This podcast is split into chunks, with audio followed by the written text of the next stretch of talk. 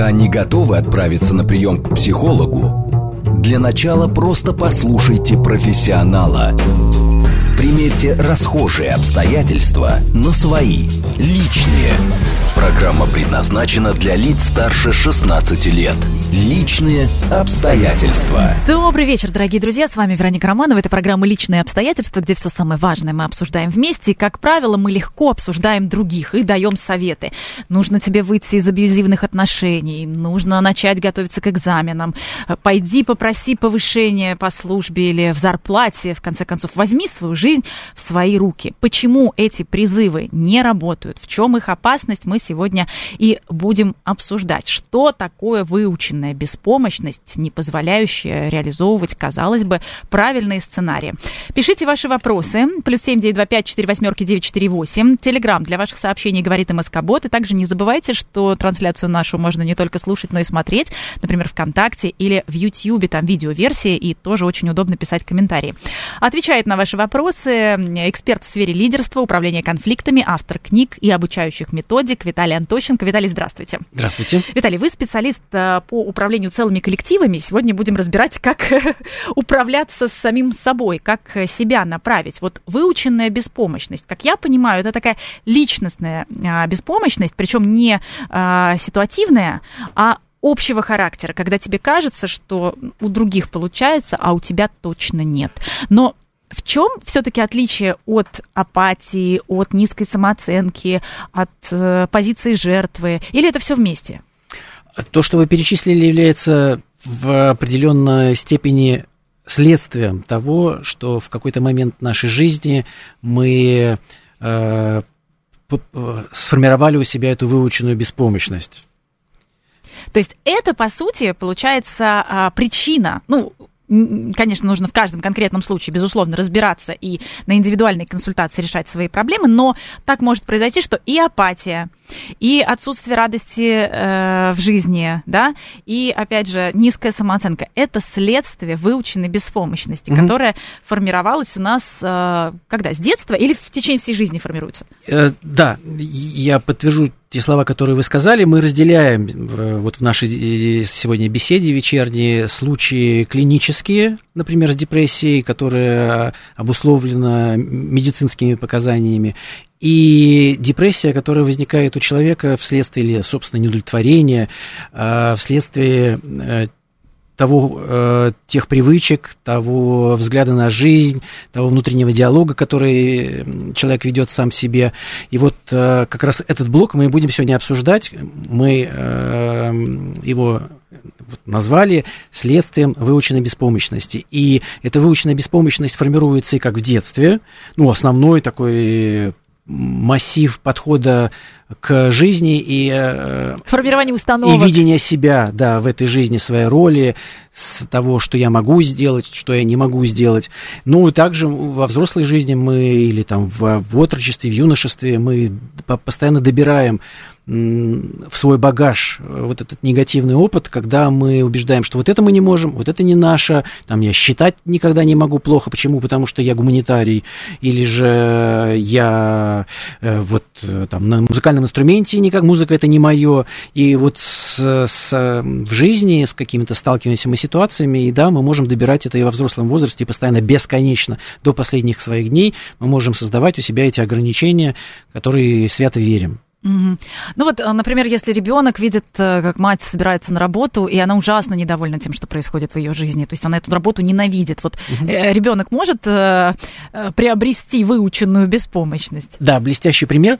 В такие моменты действительно мы, как мы взрослые, формируем формат, стиль, Э, отношение к жизни у наших детей, выступая ролевой моделью, да, когда каждое утро ребенок смотрит э, на, там, за матерью или за отцом и э, слушает объяснения проблем, которые возникают у его родителей, ну, например, всегда со мной не так, у меня никогда ничего не получается, вечно и мы опаздываем. А вот эти фразы общие, они формируют отношение к жизни как немощность. Угу. Ты Нет всегда никакой... опаздываешь, ты не можешь собраться, никогда не можешь проснуться вовремя. Да, эти общие формулировки, э, растянутые во времени и без, э, безусловные, они накладывают ограничения в восприятии и ребенка тоже, который считает, что ну вот такая жизнь, да, что с меня взять? Так всегда. А с другой стороны, если еще к этому добавить, что мать недовольна своей работой, то а зачем мне тогда учиться в университете, заканчивать школу, а, потому что я все равно попаду вот на ту самую работу, которая ненавистна взрослыми, да? Да, ну Конечно, да. И, э, между прочим, ведь все эти объяснения э, дети берут именно от взрослых. Вот эти, мы когда маленького ребенка Э, слушаем, он э, вызывает у нас хохот чем? Тем, что он говорит взрослые, вроде как не по возрасту, какие-то взрослые фразы. Mm-hmm. И это веселит нас, потому что, о, он такой маленький, а такую взрослую фразу сказал. Также работает этот механизм э, программирования своего ребенка, когда мы, вот в том примере, которым вы сказали, э, отзываемся о своей работе, о своем руководителе э, как-то так фатально, э, наш ребенок заранее начинает э, принимать эти речевые модули как, э, ну, как норму, как норму и, которая описывает, начинает уже описывать и свою школьную жизнь, и своих школьных учителей, и там, институтских, ну и так далее. Да, жизнь получилась предсказуемой. Ну и зачем заранее что-то делать? Э, зачем что-то делать, если заранее понятно, что э, результат будет неудовлетворительный? И вот эта вот выученная беспомощность, э, я как бы ничего не решаю, я как бы все равно ничего не могу, да? И я так понимаю, что разница между просто низкой самооценкой и низкой самооценкой при выученной беспомощности, когда, допустим, я иду на публичное выступление или там на, на конференцию, на, в конце концов, собрание на работе, да, я страдаю, мне кажется, что в меня полетят сейчас там помидоры, меры, но при выученной беспомощности я даже не пойду. Я туда не иду. То есть я просто сам закрываю себе э, вообще какие-либо выходы. Я не пробую, да. Почему? Потому что я заранее знаю, что это будет плохо. Угу. То есть это я сам себя заточаю в какую-то вот э, клетку. Да, возможно, как, даже, возможно, когда-то был такой опыт, а, человек попробовал, и у него получилось плохо. Но в, и, или же друзья ему сказали, или взрослые сказали, это не твое, или же он слышал такое объяснение, что когда не получается, значит не мое, или же, например, ему тоже же говорили, что у него руки растут ниже поясницы, и это, и это, это предсказание сработало, описание меня э, совпало с тем, что я вышел, и у меня не получилось что-то сделать, но я даже не беру во внимание, что когда я что-то делаю в первый раз, во второй или в третий раз, вероятность того, что у меня не получится, близка 100%. Причем эта э, э, вероятность того, что у меня не получится, она э, относится вообще ко всем, не только ко мне, а ко всем людям. Потому что в первый, второй, в третий раз у нас всегда получается плохо. Но только одни из нас знают эту закономерность и говорят первый блин комом. Угу. Это переход, э, это лекарство против выученной беспомощности. Второй блин комом. И третий бывает комом, да.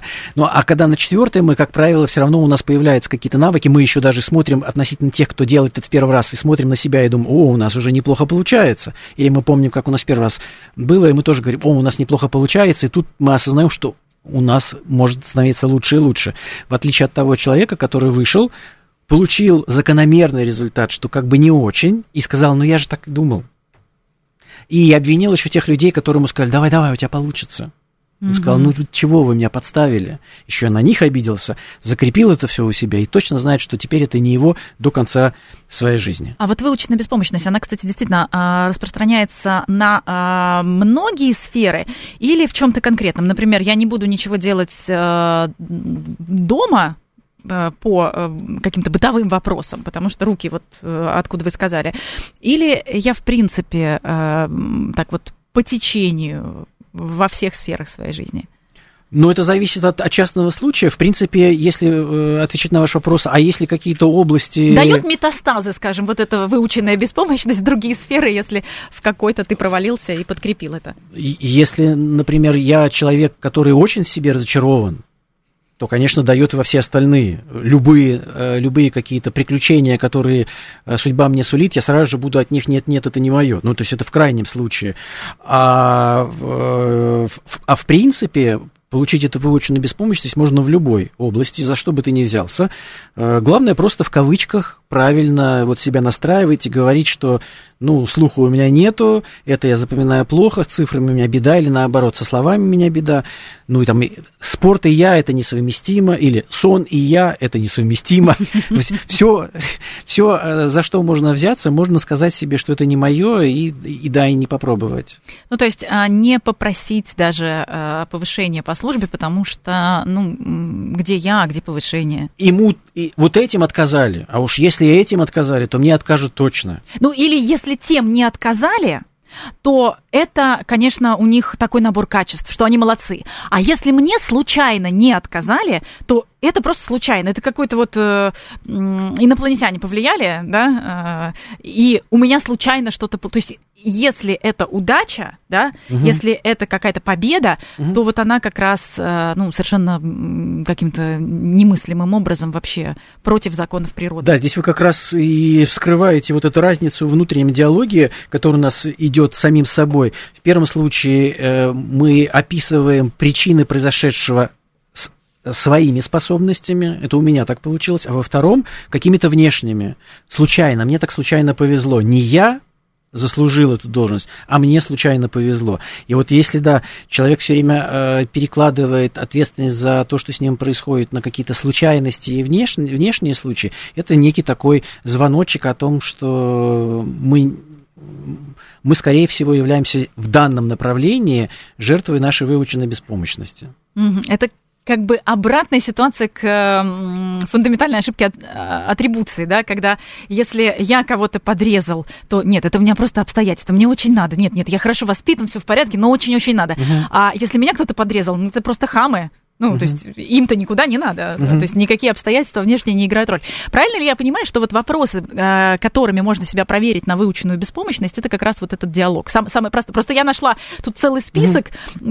из э, большого количества угу. вопросов. Это адаптированный тест Джеффри Янга, можно угу. его найти в интернете для тех, кому интересно. Например, я в повседневной жизни во многом завишу от других людей, мне не хватает здравого смысла, в житейских ситуациях, на мое мнение, нельзя полагаться. Угу. А можно вот правильно я понимаю, что усовершенствованная э, формула это вот э, Виталий Антощенко предлагает э, проверить внутренним диалогом. Кто виноват? Точнее так, да. кто э, даже не виноват, а ну да, кто виноват в моем успехе? Да, если, это, если я, то все в порядке. А если это случайность или погода или еще что-то, вот это да, это, это тревожный. Еще можно здесь добавить э, три таких параметра, э, которые описывают э, вот, э, людей в большинстве случаев негативными или отличают их от э, позитивных. Это тогда, когда мы говорим про себя вот в целом я идиот, Угу. Но не бывает человека, который во всем идиот. Ну, это вот говорят же, если, бы, если э, рыба начнет э, лазить по деревьям, то, конечно, она будет считать, что она, э, в общем, полная никчемность. Угу. Вот первое. Второе, всегда со мной так. Это вот в той, в той ситуации, которую мы с вами, например, разбирали, да, что там мать или отец э, описывает свою неудачу, со мной всегда так я уверен, что многие наши слушатели и зрители, к сожалению, часто произносят вот эту вот э, нехорошую в отношении себя фразу «всегда со мной так». Это ругательное слово, ее лучше не произносить, потому что э, она грешит против правды. Не всегда так с нами. Например, люди, которые правильно э, ведут с собой диалог, они говорят, что я не выспался, например. И поэтому со мной сегодня. Или я заранее не спланировал, и поэтому со мной сегодня это. Или сегодня дождь.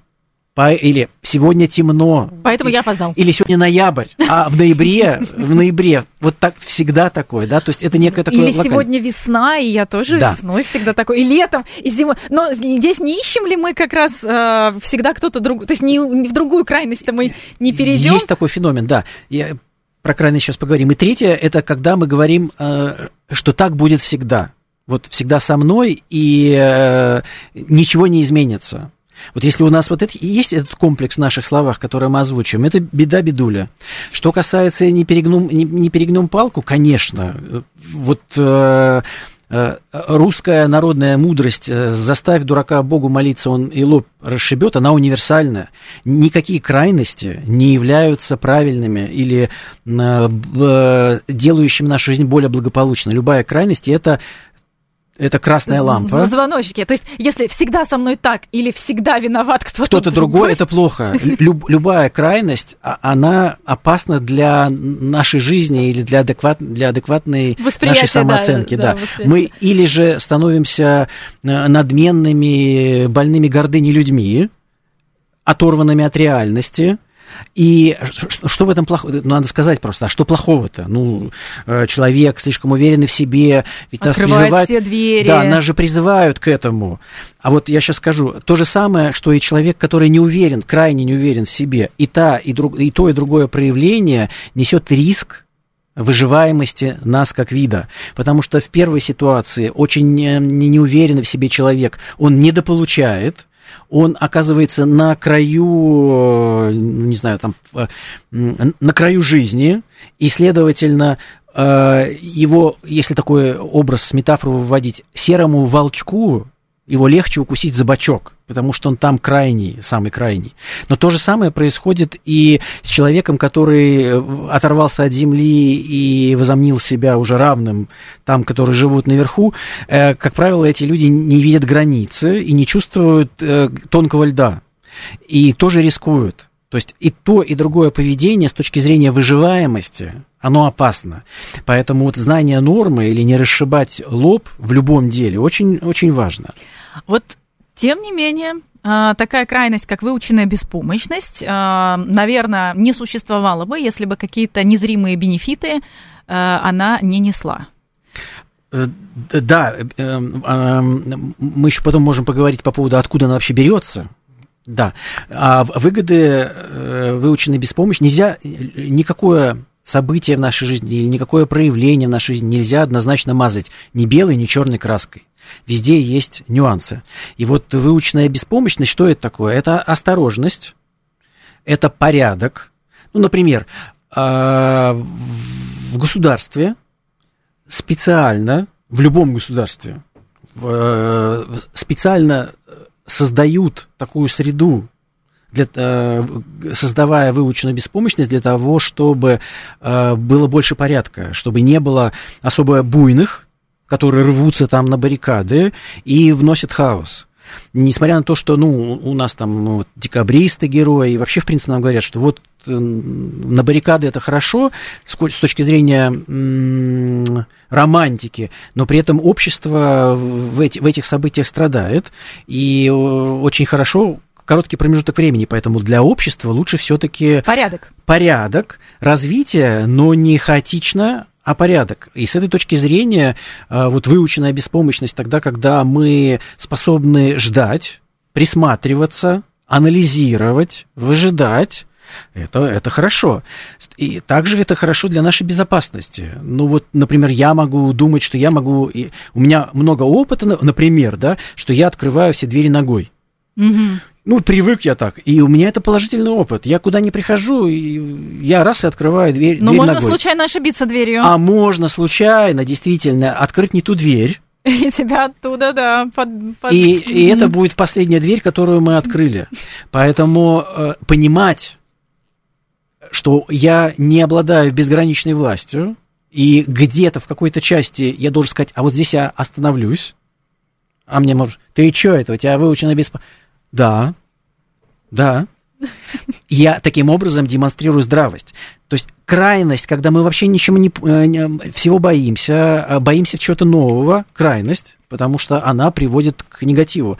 Мы не, мы не живем как человек, достойный человек, как интеллектуальное существо на этой земле, но другая крайность, она тоже приходит, приводит к негативу, тогда, когда мы перестаем думать, и действуем, кстати, также на эмоциях и инстинктивно, как от страха в первом случае, так и здесь, но только теперь уже эмоция, что мне все можно, и я на кураже, и у меня гордыня. Одну, а, а, первый, второй сценарий, да, они тупиковые, поэтому вот где-то серединка наше все. Вы хотели а, рассказать, откуда берется? Да, а, выученная беспомощность является следствием стресса. А стресс – это реакция организма, вот тоже стресс, я говорю, и сразу же я так ловлю себя на мысли, что это слово имеет негативную коннотацию, негативный окрас. Но на самом деле в нем нет ничего негативного. Вот давайте так, коллеги, и будем к нему относиться, что это обычная реакция э, на, э, новую ситуацию или на ситуацию, где мы не обладаем э, возможностью ее контролировать. И тогда у нас э, организм мобилизуется для того, чтобы понять, что нам делать как нам вести себя в этой ситуации. И вот есть такая, если мы коснулись стресса, фраза Ницше, он все ее знают. Все, что нас не убивает, да, делает, делает нас сильнее. Да, он там говорил про меня, все, что меня не убивает, да, делает меня сильнее. И вот э, эта фраза лукавая, ибо если э, нас, и оно действительно правда, если оно не убивает нас первый раз, то на третий, на четвертый, на пятый, на десятый раз э, стресс и то, что нас не убивает, делает нас болезненным, слабым и разрушает наше здоровье. Именно вот это вот то, что нас не убивает, э, сразу приводит нас к депрессии, к разочарованию через некоторое время. Э, на Если самом деле, оно повторяется. Э, повторяется, да, и мы не понимаем, мы не понимаем логики, как этим управлять то, что повторяется, или как это избежать. Например, э, не пример, откуда это взялось. Э, вот выученная беспомощность тоже, я уверен, что не все наши слушатели и зрители знают, а те, которые, может быть, и когда-то начинали знакомиться с этой темой, скорее всего, думают, что этот э, термин, этот феномен изобрели там, англосаксы, на Западе. На mm-hmm. самом деле, на самом деле, впервые этот феномен обнаружили в Санкт-Петербурге сотрудница Эм, Института экспериментальной медицины, сотрудница, которая работала с Павловым, Шенгер, сейчас э, не вспомню ее фамилию, но, в общем, Шенгер Крестовникова, по-моему, да. Значит, она э, изучала, как собака может, у нее был эксперимент, собака может отличать эллипс от круга. И Э, и в один прекрасный момент э, собака отлично отличала эллипс от круга до тех пор, пока пропорция этих двух э, рисунков, на одной был рисунок круга, а на другой эллипс, угу. который постепенно перед собакой превращался в круг. И вот соотношение сторон 9 к 8 на этом уровне собаку ставил в тупик. То есть до этого момента, когда она понимала, что это, это эллипс, она получала подкрепление в виде еды. А вот на 9-8 еду ей не давали. И собака начинала нервничать, и она не понимала логику, а почему вот это вот, да, к чему они, э, что происходит. И э, исследователь э, заметила и обратила внимание, что мало того, что собака начинала нервничать, она еще и утрачивала навыки, которые у нее были до этого эксперимента. То есть э, на человеческом языке или на умном языке это называется утрата когнитивной способности, а на человеческом языке это утрата интеллектуальных, мыслительных способностей. То есть если до, до вот этого стресса мы, например, дважды два четыре говорили, угу. то попав в сложную ситуацию, у нас спрашивают, дважды два, а мы такие шесть. Угу. Ты что, тупой? А потому что какая-то ситуация тебе показала, что ты тупой. Потому, да. потому что ситуация 9 к 8 тебе показывает, что ты... Э, да, мы теряемся. Мы вид- теряемся, да. Видимо, не знаешь. И вот, этот, вот это вот, э, вот этот стресс, эта ситуация стресса, которая выбивает нас, и, что называется, из э, с, с рельсов, она и, и формирует эту выученную беспомощность. А вот э, то, что западные эксперименты, да, это уже Селиман, было... да? Да, Селиман уже в прошлом, там, в середине, в конце, во второй половине прошлого века, да, экспериментировали на мышах и на собаках и потом на людях тоже, когда э, выяснилось, что э, получив отрицательный опыт животное э, не, которое не смогло каким-либо образом избежать раздражитель, болезненный. В следующий раз, даже когда у нее, у нее была возможность, у животного, у него была возможность избежать его, никто его не держал, оно, оста, а, оно оставалось на месте и терпело. Да-да, даже с обезьянами был этот опыт, когда уже родились обезьяны, которых ни, никогда э, не подвергали стрессу, но э, так они выучились mm-hmm. не делать определенных, определенных действий. Mm-hmm. Э, продолжим сразу после новостей говорить о выученной беспомощности. Пока не готовы отправиться на прием к психологу, для начала просто послушайте профессионала. Примерьте расхожие обстоятельства на свои, личные. Еще раз приветствую всех, кто к нам, возможно, только что присоединился. С вами Вероника Романова, программа «Личные обстоятельства». И сегодня мы обсуждаем выученную беспомощность.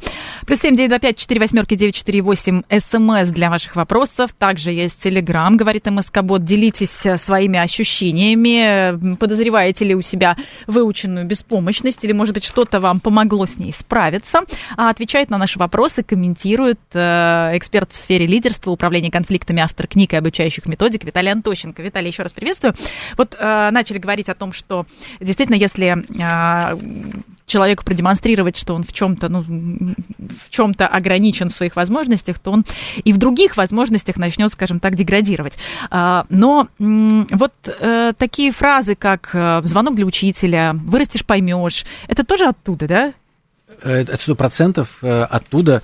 Более того, эти фразы как раз и формируют у нас с детства вот эту вот неопределенность, то, о чем мы только что до перерыва с вами говорили, что стресс это реакция на непонятное, то э, где нету логики, и мы не знаем, как на это влиять. Вот мы с вами сидим на уроке, мы знаем по правилам, что звонок это значит перемена, и мы уже ждем эту перемену и почти срываемся, учитель нам говорит, учи... Э, звонок это для учителя. Когда он для учителя, а когда для нас, мы теперь не знаем. Угу. Потому что в следующий раз она же не учитель, он, она не каждый раз нам говорит, что звонок для учителя. В какой-то урок она нам сказала, в какой-то не сказала. И вот эта вот неопределенность. Двойные стандарты, размытые правила. Да, вот эта неопределенность и лишает нас э, воли к тому, что, о, когда звонок, мы можем встать и пойти. Ну, например, э, если вот эту ситуацию на взрослую жизнь перенести, тогда, когда у нас есть определенные обязательства, когда у нас э, точное расписание, ну, предположим, вот у нас такая жизнь, да, и вот у нас есть какой-то такой фактор, которым мы не управляем, и который в, в непонятный для нас, непредсказуемый момент может сказать, а сейчас задержитесь. Притом при этом мы знаем, что мы уже взяли обязательство, что через одну минуту мы должны быть в другом месте и передать другому человеку что-то. И вот это вот «а сейчас задержитесь», и мы не можем уйти и вырваться из этого, э, из этого состояния, никак это не изменить, э, вызывает у нас стресс, возмущение, и э, через несколько таких вот э, подходов, а вот сейчас задержитесь, причем непредсказуемых, мы уже не будем Брать пла- себя планировать, да, планировать, что через минуту мы сможем оказаться там в другом месте и что-то выполнить. Да, мы просто будем эм, ждать. Угу. Когда или, нас отпустят? Или, например, безвольно. когда а, на работе ты должен предлагать новые идеи, с одной стороны, и тебе ожидается, что за все идеи, по крайней мере, не будут ругать, а потом выясняется, что за бред. Что, что за бред? И ты уже не понимаешь, а должен ли ты быть инициативным? Угу. Или, в общем, лучше, лучше просто тихохонько так... Э, да, это та же история, когда э, вот люди говорят, э, это тоже ужасная фраза, разрушительная для нашей жизни, инициатива наказуема. Угу. Классическая фраза я как руководитель бы прям бы вот э, ругал бы, ругал бы тех, кто допускает такое, или тех, кто говорит. И для бизнеса вот именно такая реакция сотрудников, которые могут прикрыться объяснить себе, что у них есть такое право инициатива наказуемо, это э, ну, прям больш, большое, большое, большое... Ну, риск для компании, в общем-то. Злодейство, да. Потому что для бизнеса инициатива важна, без инициативы невозможно обогнать конкурентов, невозможно восхитить клиентов, но сотрудник, э, сотрудники вследствие того, что они не понимают, возможно, критериев, по которым руководитель оценивает их работу, не понимает, в какой ситуации они могут брать на себя инициативу, в какой не могут. А то же самое и в семейной жизни. То же самое. А у нас сегодня опять суп. Ну, ты вчера хоть сказал, что ты хочешь супчик. А сегодня ты меня уже не спросила, что я хочу это, и это, все плохо. Да, это отсутствие, отсутствие, отсутствие правил и отсутствие возможности предсказывать, что будет. И в следующий раз, конечно же, э, вот в вашем примере про суп э, легче вообще ничего не делать, угу, чем конечно, стараться. Конечно. Угу. Заказывай себе свой суп э, сам, по крайней угу. мере, я не буду виновата. Так вот, а, мы можем предсказать, что будет, вообще можем ли мы предсказать, что будет, если все-таки нам разрешить жить в идеальных условиях. Угу. Вот ни, никто нас не ограничивает. Это тоже, тоже беда, как мы с вами тоже говорили в первой части сегодняшней передачи, что любая крайность, она смертельно опасна для любого человека. И если мы э, будем здраво размышлять и опираться на научные данные, то мы можем вспомнить э, такие эксперименты, которые называются «Вселенная 25». На мышах, на крысах были проведены опыты, им создавали, экспериментаторы создавали для своих подопытных идеальные условия и с точки зрения наличия площади, и с точки зрения температуры, и с точки зрения воды и питья. Это то, то что, например, многие из нас э, говорят э, с, в мечтах, говорят, вот если бы у меня было вот столько денег, сколько мне нужно, если бы я жил ах, если бы, ах, если под бы, да. пальмами, и если бы у меня вот это было, и это было бы, и это было бы, да, и не понимая, чего они желают. Есть такая фраза, бойся э, своих желаний. Так вот, в соответствии с э, многочисленными, несколькими десятков экспериментов э, вот в этой вселенной, эволь... и, э, и популяция этих мышей каждый раз в каждом эксперименте умирала, потому что, выходя на пик своей численности происходило деление. Часть мышей, которые изначально смогли занять более там, такие высокие позиции в гнездах повыше, они в принципе перестали чем-либо заниматься, они даже перестали размножаться, они, э, красавчики их называли, они чесали только шейку, э, шкурку свою, там волосики. Красили ноготочки. Красили ноготочки, пудрили носики и больше ничем не занимались. Также там э, были и крысы-изгои, которых э, загоняли загоняли в углы, у них были откусанные хвосты, у них были покусанные уши, э, они нападали на, на, на самок, они Ну, то есть от пытались... нечего делали, делать начинали жрать своих? Э, типа того, да, и они, дай закурить. Вот они были такие, дай, дай закурить. Да, появлялись гомосексуальные контакты между этими крысами. И через некоторое время каждый раз наступала одна и та же стадия. Тогда, когда в этой популяции оставались крысы, которые вышли из детородного э, возраста. И эксперимент на этом этапе прекращали, потому что смысла его продолжать не было, ибо вся эта жизнь заканчивалась. Вот, а, отвечая на ваш вопрос, а что было бы, вот если бы не было вот этого стресса, стресса и не было бы риска воспитать в себе эту выученную беспомощность, а тоже бы счастья не было бы. Ну, то есть не нужно стремиться к тому, что э, мы избавляемся от всех наших э, негативных установок. Вот это вот полюби себя, другие тебя полюбят. Угу. Да, избавляться от всех негативных установок э, нельзя, потому что тогда мы становимся беспечными, а это значит, мы становимся инфантильными и легкой добычей для тех, у кого и не все хорошо в жизни, и они думают, как бы улучшить уровень своей, своей жизни. Да. Как раз мы для них и становимся, у кого все хорошо, становимся вот э, легкой добычей из-за своей беспечности.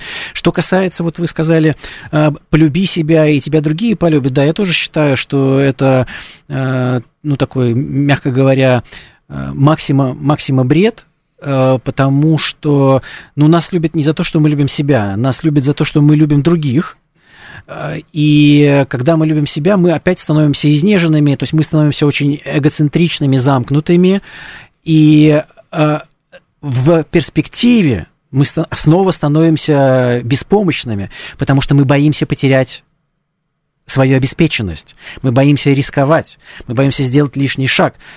Вокруг столько опасностей, мы становимся пугливыми. Не зря же в э, нашей сказочной истории нашего народа есть Кощей, который над златом чахнет. Да, мы начинаем превращаться в Кощея, это вид не, весьма непривлекательный уже, да, неблагополучный, которые чахнут над э, своим златом. Боясь выйти из зоны комфорта. Да. Да, опять. Это, и снова мы приходим туда, э, куда, откуда мы начали, выучена беспомощность. Жизнь нельзя обмануть. Нельзя не остаться на месте и выжить, и нельзя быть э, безбашенным и не... Бежать везде, везде только куда можно. Да, и не учитывающим законы, физические законы, а, ограничивающие нашу жизнь. Мы снова возвращаемся к балансу, к взвешенности, к здравому смыслу, тогда, когда мы ограничиваем себя, мы не любим себя бесконечно, наоборот, мы относимся к себе требовательно, к своим детям, мы можем тоже перейти к детям, к своим детям мы тоже относимся, проявляем любовь, проявляя требовательность. Ну вот, например, не могу сделать урок, не могу решить эту задачу. Угу. Учительница сама не поняла, что задала чушь какая-то, зачем мне тут клеить фонарик на завтра и так далее, и так далее. Много угу. же таких примеров. Угу. Ну, все, кто когда-либо делал с детьми уроки, сталкивался. И что? Вот берешь и делаешь этот фонарик. Угу. Вот эта ситуация как раз она судьбоносная. Я э, придерживаюсь такого взгляда, что на самом деле родители воспитывают ребенка, начиная где-то ну, там, с первого года, да, и до 10, 11, 12, для того, чтобы в возрасте, когда ребенок достигнет возраста 13-17 лет, прожить этот период как можно более спокойно и доброжелательно со своим ребенком. Вот все усилия до десятилетнего возраста нужно на... Это подготовка к да, подростковому да, вот к, периоду. К этому периоду. И если мы хотим, чтобы наш ребенок, тогда, когда он уже стал э, чувствовать себя в силе, вел себя в более сложных вещах, вот тогда я не буду этого делать. А они все идиоты. Там они сами ничего не поняли. И вот если мы, э, понимая уже свою немощь, мы не можем дать ни за, ни, ни за трещину, мы не можем там за руку усадить, и мы готовы сталкиваться с таким уже монстром, то можно наплевать на эту ситуацию, ну, о которой скажу, вы говорите. Мы против насилия, здесь все. Да, да. Мы говорим. Это, да. Вот если мы, если мы не готовы столкнуться с этой сложностью в, в будущем, то тогда мы должны сейчас э, как бы остановить наш пароход, понять, что мы, опа, мы дальше не едем, э, выходим на этой остановке, никуда больше не спешим. У нас одна маленькая локальная задача – преодолеть этот, этот рубеж, эту выученную беспомощность и манипуляцию, заход на то, что а вдруг прокатит, если сейчас получится э, сломать волю родителя, то в следующий раз можно будет и снова и снова это сделать. А, а в следующий раз он вы, выберет и институт за что, тебя. Что, что-то, да, побольше. Поэтому сейчас это очень такой важный перелом. Мы так к нему и относимся, несмотря на то, что это там сегодня, там, не знаю, опять ноябрь, вечер, суббота, на кухне, будет завтра еще воскресенье, потом еще будет декабрь. Нет, сегодня как будто бы последний день. Мы останавливаемся, с пониманием э, садимся, больше никуда не бежим, мы откладываем телефон, мы откладываем там, не знаю, то, что мы там готовили, или передачу, которую мы хотели, или билеты в театр, которые мы долго ждали, премьеру. Их, этого больше ничего нету. Остается только одно сейчас. Ребенок говорит, учитель ничего не понимает, что задала. Я фонарик этот делать не буду. Все, больше нет ничего. И мы садимся, э, для нас есть только наш ребенок, этот фонарик и будущее этого человека, с которым мы будем жить в будущем. И мы хотим, чтобы мы этим человеком в будущем гордились.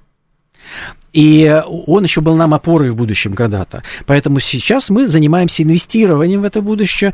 Мы с пониманием э, относимся к сложности, которую видит этот ребенок. Ну, действительно, фонарик это не, это не просто. Мы говорим э, поддерживающие слова, говорящие о том, что чувак, ты справишься, ты нормально, ты, у тебя все хорошо. То есть это нормально, что тяжело, что фонарик это сложно. Когда я сам делал или сама делала такой фонарик, я потратила целую неделю. Например, а мы сразу даем понять, что, ой, если сегодня за вечер получится сделать, так вместо целой недели я буду круче, чем родитель. Ого!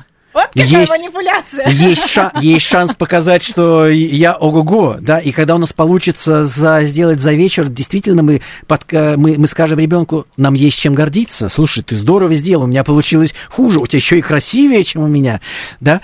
И вот мы, э, показывая тем, что нет ничего для нас, ничего сейчас важнее, чем этот фонарик, во-первых, мы э, повышаем значимость этого события для нашего ребенка, во-вторых, мы показываем нашему ребенку, что мы верим в него, что мы хотим вместе с ним сейчас прожить вот этот вот участок его сложной жизни, когда он преодолеет свой Эверест и быть с ним в этот момент, и насладиться тем, увидеть, а, ты взял этот пик, ты на вершине, боже мой, мы гордимся, и сказать ему в этот момент, что мы гордимся тобой, да, и это нужно сделать следующим, это, то, очень, очень много потом э, из этого вытекает. Во-первых, у ребенка э, складывается история успеха, на которую он будет опираться, когда он будет один, и не будет человека, который в нем так заинтересован, а будет вокруг обычные люди, которые будут говорить, слышь, отвали, не получается, иди, не мешай, мешаешь только под ногами.